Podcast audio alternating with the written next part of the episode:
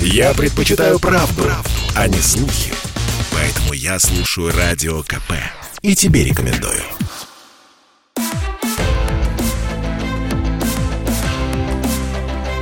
Исторические хроники с Николаем Сванидзе на Радио КП. Год 1957. Еще в начале 1956 года журнал «Иностранная литература», который выходит с оттепельного 55-го, начинает печатать книгу французского певца Ива Монтана. Книга называется «Солнцем полна голова». В СССР Монтана уже знают. О нем рассказал создатель и руководитель знаменитого кукольного театра Сергей Образцов в первом же после сталинском 1954 году. В конце 1953-го Образцов был на гастролях в Париже, посетил и концерт Монтана. С октября 1953 по апрель 1954 Монтан давал концерты в зале «Этуаль». Он уже известен как киноактер, прежде всего по фильму «Плата за страх». У него в прошлом, в 45-м, роман с Эдит Пиаф. Он уже женат на актрисе Симоне Синьоре. Сергей Образцов, вернувшись в Москву с гастролей, привезет запись концерта Монтана в Этуаль. В 54-м на радио Образцов сделает передачу о французском певце. В один день миллионы советских людей знакомятся с Ивом Монтаном. Радиопередача о Монтане в 54-м – признак оттепели. В 55-м осенью в Москве проходит эпохальная неделя французского кино. Вот это уже настоящий разгар оттепели в Москве и в Ленинграде за полгода до 20-го съезда. Несколько французских фильмов дают яркое и безосновательное ощущение, что закрытый мир приоткрывается. Киноэкран сродни нарисованному очагу в коморке у папы Карла. Жизнь на экране нельзя попробовать и потрогать, но впечатление все равно запоминается. Тогда же, в 55-м, на самом высоком уровне принимается решение пригласить Монтана с концертами в СССР. С ним начинаются переговоры. Монтан в своей книге, вышедшей в Париже в 1955 году, пишет о том, что собирается совершить кругосветное путешествие, которое приведет меня, может быть, в Москву и, как я надеюсь, в Нью-Йорк, желательно проездом через Китай. Договоренность о приезде Монтана в СССР достигнута в начале весны 1956 Это весна после 20-го съезда, после доклада Хрущева о культе личности Сталина. Реакция на хрущевский доклад идет и в стране, и в мире. Первоначально предполагалось знакомить с докладом только делегатов 20-го съезда и сохранить его в тайне от всех остальных членов партии. Однако доклад, развенчивающий Сталина, производит столь сильное впечатление на делегатов съезда, что принимается решение довести его содержание до всех членов партии, а также ознакомить с ним комсомольский актив и советский аппарат – с докладом знакомятся руководители стран соцлагеря, а также присутствующие на съезде делегации Франции и Италии. В сокращенном варианте текст рассылают во все компартии. Из Польши текст доклада попадает на Запад. 4 июля 1956 года доклад Хрущева опубликован в «Нью-Йорк Таймс». В СССР с текстом доклада непартийное население не знакомит. Открытая публикация хрущевского доклада дала бы неизбежный толчок всенародному обсуждению, которое неизбежно вышло бы на критику режима в целом. Власть этого боится. Режим сожрал многие миллионы жизней. В докладе Хрущева речь идет только о погибших членах партии и в основном о высокопоставленных членах партии. Будь доклад напечатан и тщательно прочитан простыми гражданами, он породил бы у них массу вопросов – Тяжелые условия жизни, низкие зарплаты, отсутствие продуктов, крепостная колхозная система неизбежно заставили бы людей говорить о разбойничей и бесполезной коллективизации, о рабском труде в промышленности. Между тем, в докладе Хрущева индустриализация и коллективизация отнесены к безусловным сталинским заслугам. Курс и методы строительства социализма в СССР в целом признаны верными. О многомиллионных жертвах, сталинской экономической и классовой политики в докладе речи нет. Через две недели после съезда секретарь ЦК Шипилов делает доклад в Академии общественных наук при ЦК КПСС. В прениях по докладу два коммуниста, профессор Кедров и преподаватель кафедры философии Шариков, выходят далеко за рамки критики культа личности Сталина. Шипилов пишет об этом записку в президиум ЦК. Профессор Кедров немедленно уволен с работы – Инвалид войны преподаватель Шариков не только уволен, но и осужден. Вскоре после этого разогнана парторганизация теплотехнической лаборатории Академии наук. Повод – собрание по итогам 20-го съезда. Выступавшие говорят о недемократичности советского режима. Зал аплодирует. Из зала кричат «Власть принадлежит кучке негодяев». В МГУ беспартийные требуют впустить их на собрание, где зачитывается текст хрущевского доклада. По стране начинается самовольный снос памятников Сталина. Поступают предложения объявить Сталина врагом народа, вынести его из мавзолея, где он лежит рядом с Лениным. Есть другая категория граждан. Это те, кто отказывается верить тому, что было сказано в докладе. А третьи говорят, зачем выносить грязное белье на публику. Но самая невероятная реакция у простых замороченных людей. Они защищают Сталина. Говорят, что правильно он стрелял партийных чиновников, что это они угнетали народ, а Сталин народ защищал. И все тут. В Грузии Третья годовщина со дня смерти Сталина, 5 марта 1956 года, отмечена массовыми действиями против доклада Хрущева. 60 тысяч несут цветы к памятнику Сталину в Тбилиси.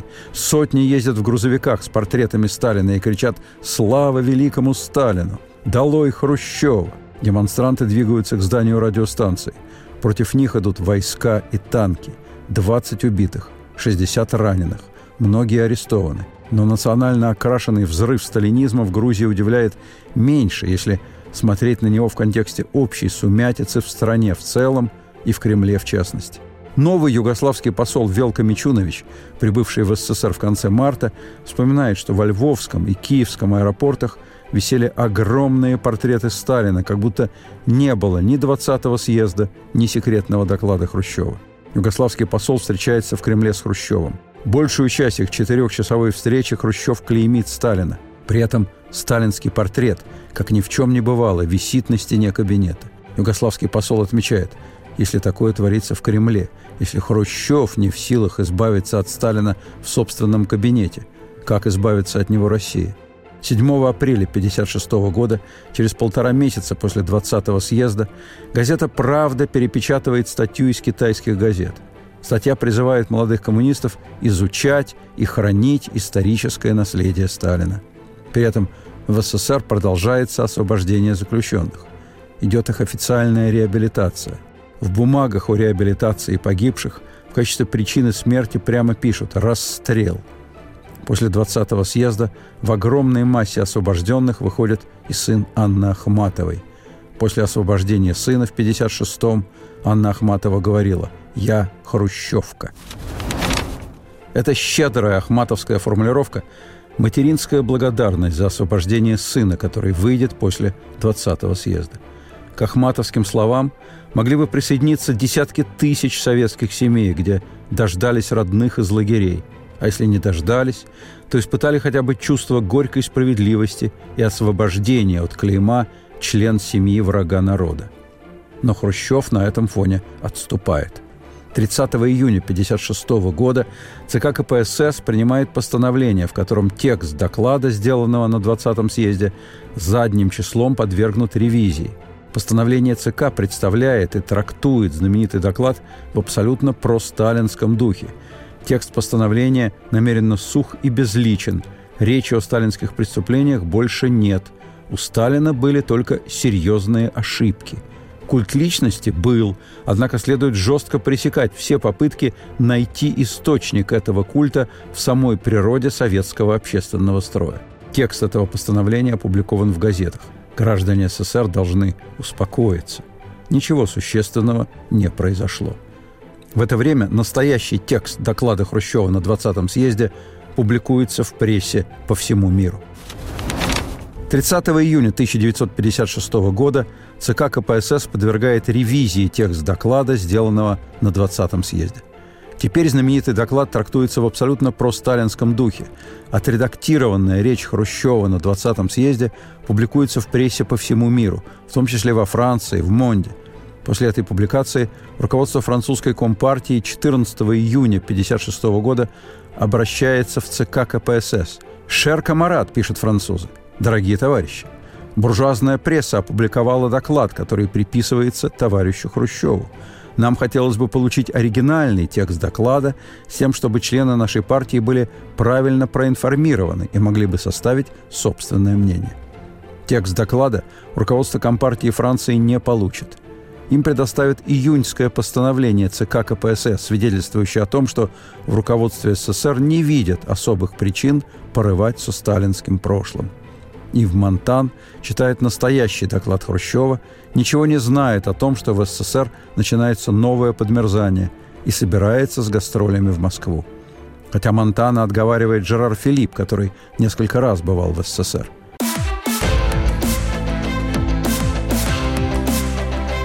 Исторические хроники с Николаем Сванидзе на радио КП. Для стран соцлагеря доклад Хрущева на 20-м съезде «Национальное потрясение». У руководителя Польши Берута после чтения доклада сердечный приступ, и он умирает. Доклад Хрущева зачитывается по всей Польше на партсобраниях, и они превращаются в антисоветские митинги. Хрущев приезжает в Варшаву на похороны Берута – и в связи с беспорядками в Польше проводит там некоторое время. Хрущев выступает, он говорит, если вы спросите, кто такой был Сталин, был ли он врагом партии, ответ – нет.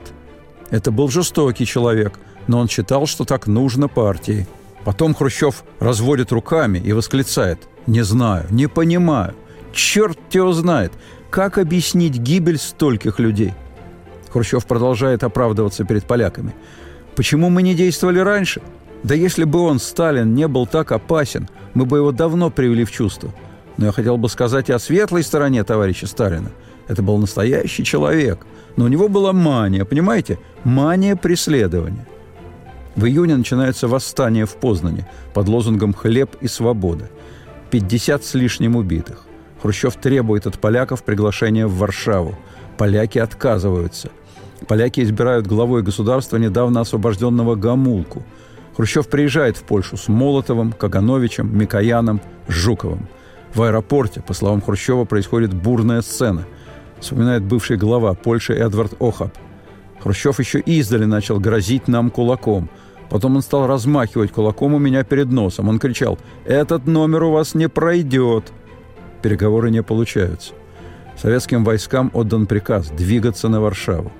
Ситуацию берет в свои руки глава Польши Гамулка – он говорит с Хрущевым, «Все будет у нас в порядке, и вы не допустите, чтобы советские войска вошли в Варшаву. Тогда будет сверхтрудно контролировать ситуацию». Опасность ухода Польши из соцлагеря очевидна. Хрущев останавливает армию, улетает в Москву. На утро опять решает ввести войска.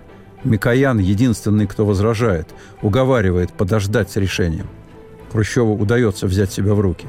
Гамулке удается успокоить поляков – в Венгрии такого счастливого поворота не будет. Венгрия следует непосредственно за Польшей. Весной 56-го в Будапеште создается интеллектуальная площадка для партийной молодежи. Этот клуб получает название «Кружок Петефи». Шандор Петефи – поэт, революционер, романтик, символ борьбы за независимость Венгрии в середине XIX века. В середине XX века, летом 56-го, кружок Петофи становится центром оппозиции, который принимает резолюцию с резким осуждением сталинизма. Венгрия требует назначить премьером Имре Надя. 23 октября 1956 года сотни тысяч демонстрантов идут к площади парламента и к зданию радиостанции. Требуют отставки просоветского правительства, свободных многопартийных выборов и вывода советских войск с территории Венгрии. События разворачиваются по всей стране. Главная сила восставших – студенты и рабочие.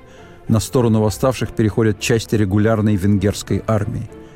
В Москве в тот же вечер все члены президиума ЦК, кроме Микояна, голосуют за ввод в Будапешт советских войск. 24 октября, на следующий день после начала венгерских событий, ночью в город входит советская пехота и танки – за шесть дней погибнет около трех тысяч человек, венгров и советских солдат. Каждая улица – кладбище. Дети с запекшейся кровью на перебинтованных головах бегут навстречу советским танкам с коктейлем Молотова в руках. В тот же день Имра Надь становится премьером Венгрии. В Будапешт из Москвы пролетают Микоян и Суслов. Премьер Надь призывает их к мирному разрешению ситуации. В Москве мнения расходятся – Молотов и Ворошилов обвиняют Микояна и Суслова в мягкотелости. Жуков за вывод войск из Будапешта. Хрущев подводит итог. Поддержать новое венгерское правительство и вывести войска из Будапешта. Более того, обсуждается вопрос о выводе советских войск из соцстран вообще. 30 октября войска покидают Будапешт. Но 31 октября Хрущев меняет собственное решение. Известно, в этом Хрущева активно поддержал или даже оказал влияние глава Китая Мао Цзэдун. Хрущев отдает приказ о начале военной операции на территории Венгрии. На президиуме ЦК Хрущев говорит, если мы уйдем из Венгрии, это подбодрит американцев, англичан и французов, империалистов. Они поймут это как нашу слабость и будут наступать. Совершенно очевидно, что ввод войск в Венгрию Хрущев увязывает с ситуацией на Ближнем Востоке, которая развивается в эти же дни. 31 октября Англия и Франция, поддержав Израиль, начинают военные действия против Египта. Хрущев рассматривает эти события как нарушение мирового баланса сил и в качестве собственного хода решает задавить Венгрию. Из воспоминаний советского танкиста Владимира Билетникова, с которого была взята подписка о неразглашении на 25 лет. Наши танки бросили на остров, расположенный на Дунае, разделяющем Будапешт на две части. Там только что расстреляна демонстрация рабочих металлургического комбината. Погибших было так много, что наш танк шел по трупам. Потом механик лопатой отскребал с гусениц кровь. Я дня три не мог ничего есть. В Париже, в Бестро, в это время сидят Ив Монтан, Симона Синьоре и Жерар Филипп. В углу под потолком работает маленький телевизор.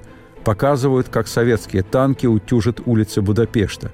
Монтан смотрит и думает о том, что через месяц у него гастроли в СССР. Вдруг Жерар Филипп хватает его и Симону и сталкивает их лбами. Жерар Филипп кричит «Поезжайте, там вы будете счастливы». Он показывает на экран с танками в Будапеште и кричит «Вот так вы будете счастливы». Спецоперация по восстановлению советского влияния в Венгрии началась 4 ноября 1956 года. Из воспоминаний старшины Михаила Акуленко. Получили приказ штурмовать здание университета. Не успели втиснуться в узкую улицу, как начался ад. Из всех окон летели гранаты. Мы кинулись по подъездам, но и там огонь из всех квартир. Кругом ползут раненые, обгоревшие. Город стоял насмерть, а потом мужественно умирал. Университет пал 6 ноября 1956 года. А нас в роте из 100 осталось всего 9. Хрущев создает прецедент. СССР впервые применяет оружие внутри соцлагеря. Перед смертью в наговоренных воспоминаниях Ив Монтан скажет «Будапешт – это было как удар в морду».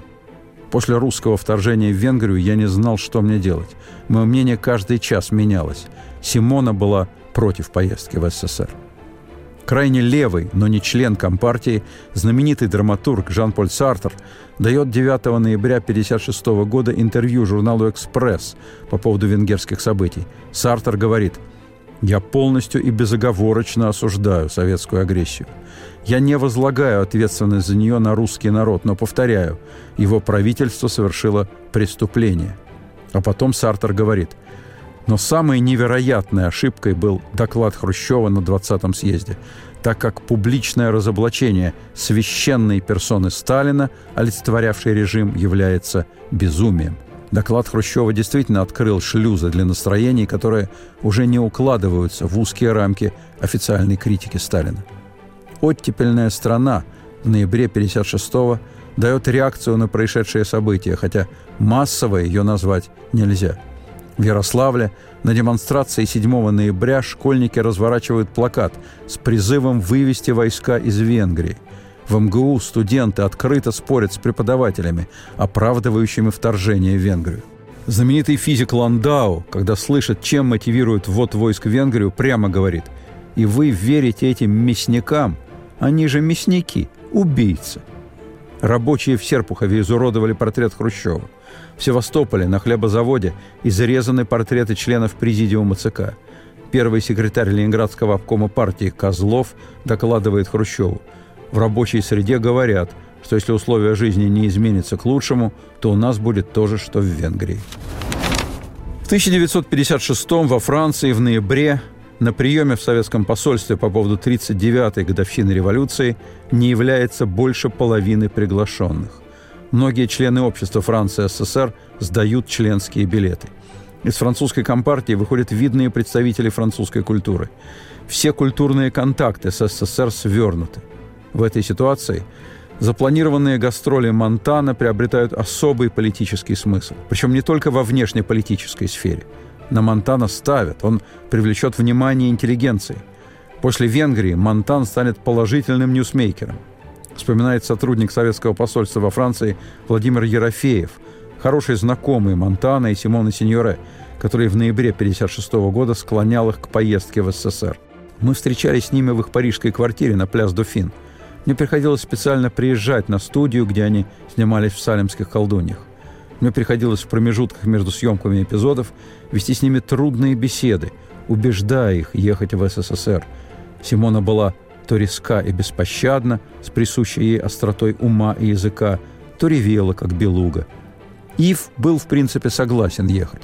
Отказывались трое его оркестрантов, и мне пришлось их уламывать, вспоминает дипломат Владимир Ерофеев.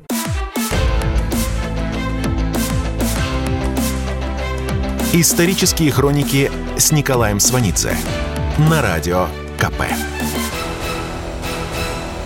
3 декабря 1956 года певец Ив Монтан пишет официальное открытое письмо на имя единственного знакомого в Москве человека. Он пишет руководителю кукольного театра Сергею Образцову «Дорогой Образцов». Монтан пишет, что огромное число французов испытывает горечь в связи с венгерской драмой – что он, Монтан, один из этих людей. Он подчеркивает, что он не член французской коммунистической партии. Далее пишет, что необходимо противостоять холодной войне, и он счастлив сказать советским зрителям, что прибудет в скором времени. Решение ехать в СССР на самом деле объясняется не политическими взглядами, а характером Монтана. Французы требовали, чтобы он отказался от гастролей, давили, ссылаясь на общественное мнение.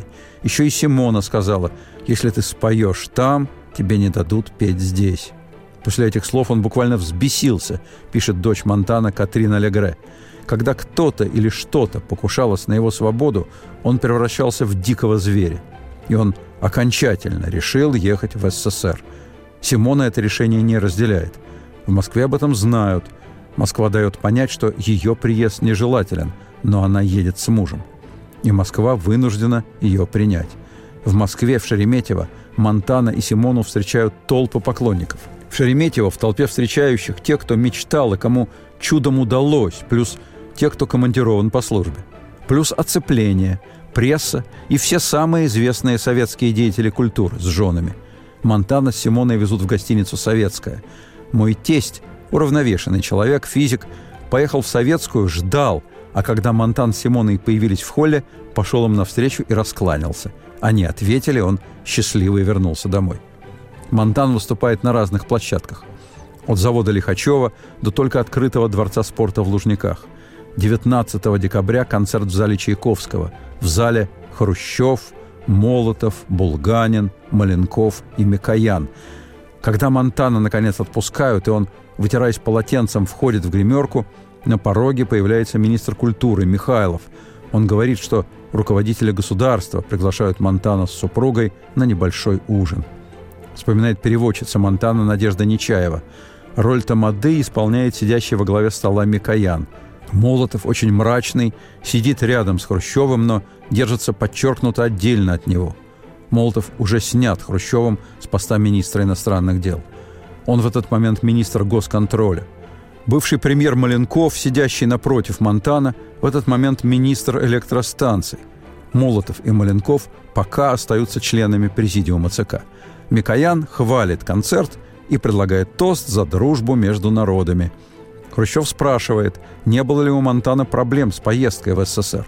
Монтан откровенно говорит, что после советской интервенции в Венгрию сам охотно отложил бы свой приезд – Хрущев подробно объясняет, что в Венгрии поднялась контрреволюция, ее надо было подавить. Монтан говорит, что французская интеллигенция не может понять, как герои Сталинграда превратились в мясников Будапешта, что Сартер, Роже Вайян, Жерар Филипп разделяют это мнение. Хрущев делает вид, что удивлен, что впервые слышит об этом. Симона Синьоре в мемуарах напишет об этой реакции Хрущева. Он все знал, но ему это было безразлично. Разочарование друзей СССР в западном мире оставляло его хладнокровным. После того, как венгерская тема за ужином завершена, Хрущев начинает говорить о преступлениях Сталина. Он пересказывает почти весь свой доклад на 20-м съезде. Ведет себя очень эмоционально, выкрикивает «Вы только представьте, было уничтожено 16 миллионов человек! 16 миллионов!» Хрущев стучит кулаком по столу, он говорит Монтану и Симоне «Я знаю, о чем вы думаете. Хотите спросить, а где же вы были?» Так вот, я ничего не мог сделать, потому что выступить против Сталина означало выступить против социализма. Монтан скажет потом. У нас был свой маленький 20-й съезд. Симона, выслушав рассказ Хрущева о сталинских преступлениях, напишет «Худшее, что говорили антисоветчики, оказалось правдой». И еще она напишет «Хрущев – фантастический актер». Утром того же дня – Перед тем, как пойти на концерт Монтана, а потом за ужином рассказать ему о сталинских преступлениях, Хрущев проводит заседание ЦК. На заседании утверждается секретное письмо в партийные органы. Письмо отражает состояние власти в связи с новыми общественными настроениями после 20-го съезда, а также после венгерских событий. Власть даже не скрывает, что венгерские события оказали воздействие на ситуацию в стране и в партии. Власть в письме говорит привычным сталинским языком – Жалкие остатки антисоветских элементов под воздействием международной реакции пытаются использовать в своих гнусных целях все еще имеющиеся у нас трудности.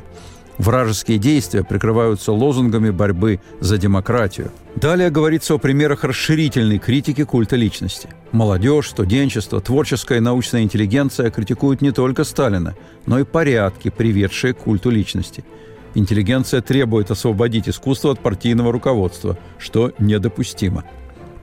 Письмо отмечает новый негативный фактор. Это влияние на общественное мнение со стороны реабилитированных бывших заключенных.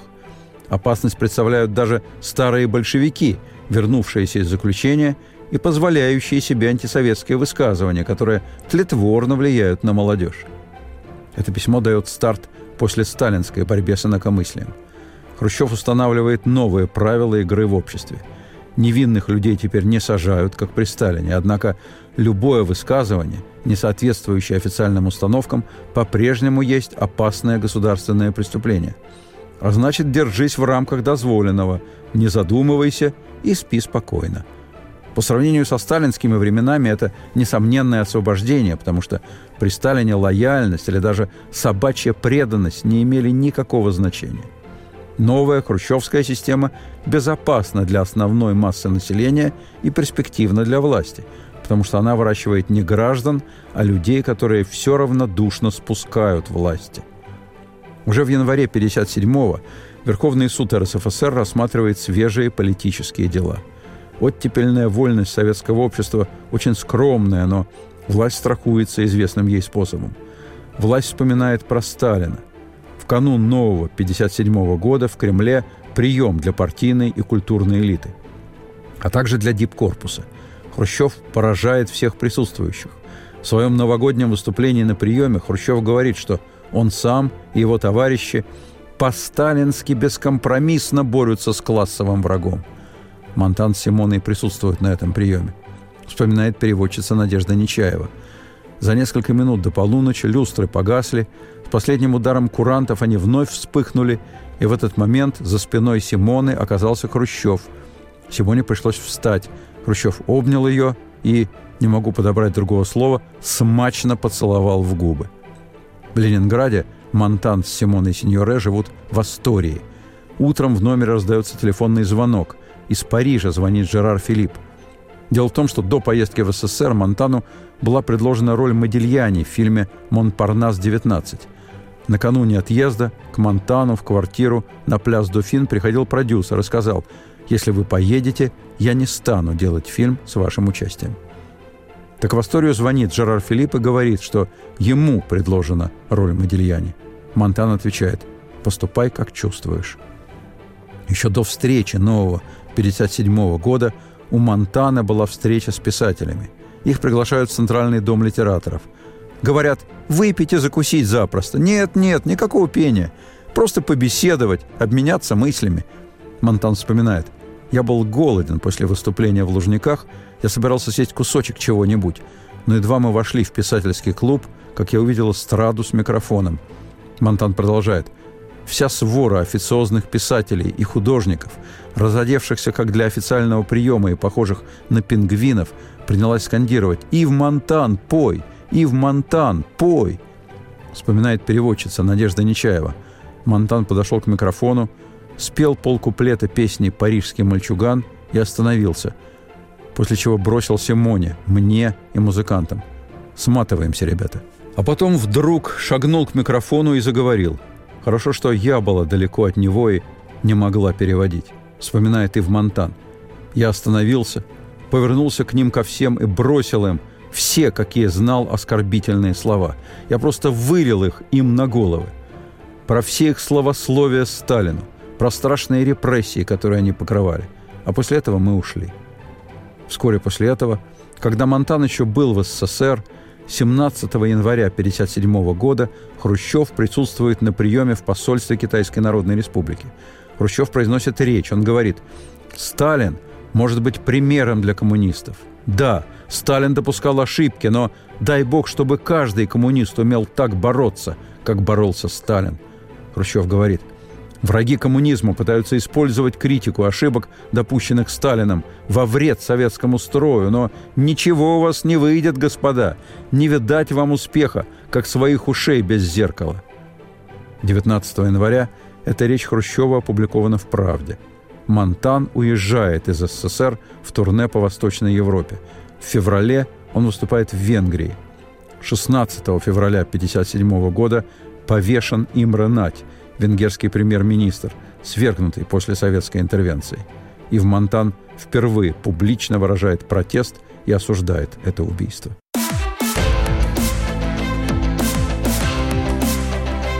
Исторические хроники с Николаем Сванидзе на радио КП. Год 1957. Певец Ив Монтан дает интервью Пари Пресс. Он скажет, «Сегодня я чувствую совершенно ясно, что меня эксплуатировали во имя пропаганды коммунистической идеи, как щенка в рекламе шампуня. Это все так. Но гастроли Монтана для СССР не прошли даром. Его приезд, его манера держаться, невиданная ранее свободная пластика, его одежда, вроде бы пустяки, но советские люди собственными глазами увидели и услышали немного другой жизни. Вахтанг Кикабидзе начал пробиваться на эстраду до приезда Монтана – его забраковали, сказали, что у него хриплый голос, это отдает загнивающим Западом. После Монтана Кикабидзе вызывают в филармонию, шьют серый костюм, достают водолазку, как у Монтана, и с тех пор он на профессиональной сцене. 16 июня 1957 года высшее партийное руководство присутствует на свадьбе сына Хрущева Сергея. Вызывает удивление поведение супругов Маленковых. Они сильно опаздывают – и в качестве свадебного подарка привозят дешевый будильник с нарисованным на циферблате слоном. Премьер-министр Булганин неожиданно яростно реагирует на какую-то реплику Хрущева. Булганин орет, что никому больше не позволят себе указывать и затыкать себе рот, что скоро всему этому придет конец. 18 июня Молотов, Маленков, Каганович, Ворошилов обвиняют Хрущева в единоличной власти, нетерпимости и грубости – Говорят, что растет культ личности Хрущева. Хрущев уже начинает каяться. Президиум ЦК семью голосами против четырех принимает решение о смещении Хрущева с поста первого секретаря ЦК КПСС. Это решение должен утвердить пленум ЦК. Ситуация для Хрущева угрожающая. Хрущев дает распоряжение председателю КГБ Серову, и тот на военной транспортной авиации доставляет в Москву трех членов ЦК, которые поддерживают Хрущева. Именно при Хрущеве эти люди заняли свои должности. Им нет дела до Молотова и Маленкова. На первом заседании пленума выступает секретарь ЦК Суслов. Суслов поддерживает Хрущева. Суслов – откровенный сталинист, но Микоян убедил его, что победа будет за Хрущевым.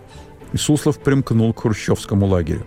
Итак, сталинист Суслов берет слово и говорит, что ряд членов Президиума ЦК ставят под сомнение курс партии, принятый на 20-м съезде. То есть Суслов говорит, что Молотов, Маленков и Каганович против десталинизации. Дальше происходит то, что и не снилось присутствовавшим на 20-м съезде. Слово берет Жуков. Так было решено с Хрущевым заранее. Жуков – герой войны, он популярен, ему отведена на пленуме главная роль. Жуков начинает говорить о сталинских временах. Он прямо говорит, что Молотов, Маленков и Каганович – главные вместе со Сталином виновники арестов и казней. Жуков говорит, что с 27 февраля по 12 ноября 1938 года Сталин, Молотов и Каганович лично подписали 38 679 смертных приговоров. Только 12 ноября 1938 Сталин и Молотов приговаривают к смерти 3167 человек. Жуков говорит, что если бы только народ знал, что у них с пальцев капает невинная кровь, то он встречал бы их не аплодисментами, а камнями. Начинается перебранка на высшем партийном уровне. Каганович Хрущеву. Неужели вы не подписывали расстрельные списки на Украине? Да ладно вам, отмахивается Хрущев. Меня самого называли польским шпионом. Маленков Хрущеву. Ты-то у нас чист совершенно, товарищ Хрущев. Молотов ведет себя сдержаннее других. Молотов говорит, я признаю свою ответственность наряду с другими членами Политбюро. А кто требовал пытать арестованных, кричит Молотову Хрущев. «Все члены Политбюро», — отвечает Молотов, и добавляет, «Я возражал Сталину чаще, чем вы все вместе взятые, и уже, конечно, чаще, чем вы, товарищ Хрущев».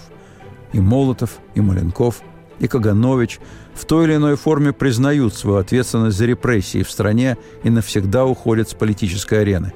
Хрущев собственной вины в прошлом категорически не признает и получает всю полноту власти. Жуков – на июньском пленуме ставил вопрос о наказании всех виновных в репрессиях. Жуков сказал, что это главный вопрос жизни партии. Документы о репрессиях в СССР, которые цитировал Жуков, сначала хотели сделать достоянием партийной общественности, но потом сочли нецелесообразным. Обвинения Молотова, Маленкова и Кагановича в репрессиях вошли только в секретный документ, который не подлежал опубликованию. В постановлении Пленума Молотов, Маленков и Каганович названы антипартийной группой, добивавшейся смены руководящих органов власти. Подчеркивается, что эта группа не понимает новых задач, стоящих перед страной. В частности, ставит под сомнение возможность догнать в ближайшие годы США по производству молока, масла и мяса на душу населения. Этот пункт в постановлении не случайен. Дело в том, что за месяц до пленума Хрущев пообещал догнать и обогнать Америку уже в 60-м году, что вызвало критику на президиуме ЦК, особенно со стороны Молотова. Хрущев с критикой не согласился. В интервью телекомпании CBS заявил, что СССР обгонит США, если не в 60-м, то уж точно в 61-м году. Хрущев в 57-м чувствует себя победителем. Жуков, который, по сути, спас Хрущева на июньском пленуме, в октябре снят со всех постов и уволен в отставку. Он даже снят с партучета в Министерстве обороны. Для уплаты взносов он будет прикреплен к парторганизации электромашиностроительного завода памяти революции 1905 года. На публике Жуков появится только в 1965 году, уже при Брежневе. Брежнев в 1957 году поддерживал Хрущева на июньском пленуме. Но в это время он еще слаб – на июньском пленуме после резкой реплики Кагановича в его адрес Брежнев упал в обморок. Но кроме побед во внутрипартийной борьбе, в 1957-м у Хрущева еще один успех, совсем другого сорта. Это знаменитый фестиваль молодежи и студентов в Москве. Трудно сказать, каким он представлялся Хрущеву, но он стал тем, чем он стал. Вспоминает знаменитый саксофонист Алексей Козлов. Сейчас, оглядываясь назад – осознаешь особенно ясно, какую ошибку совершила тогда, устроив этот фестиваль, Софья Власьевна, так мы называли тогда советскую власть. Когда после Сталина на улицах Москвы мы впервые увидели тысячи иностранцев, с которыми можно было свободно общаться, нас охватило чувство эйфории. Иностранцы оказались не такими, как нам представлялось, какими были на карикатурах. Они были молодыми, одеты не стильно, а удобно, пестро, спортивно, небрежно – Несмотря на строгую регламентированность, атмосфера казалась легкой, а ночью вообще начиналось свободное общение. Власти пытались установить контроль за контактами, но не хватало рук. Следящие оказались каплей в море. Фестиваль вызвал у москвичей желание общаться и говорить не только с иностранцами, но и между собой. Желание свободно говорить, обсуждать – это первые уроки демократии, первый опыт неподконтрольного общения, первый опыт избавление от страха. Продолжение следует.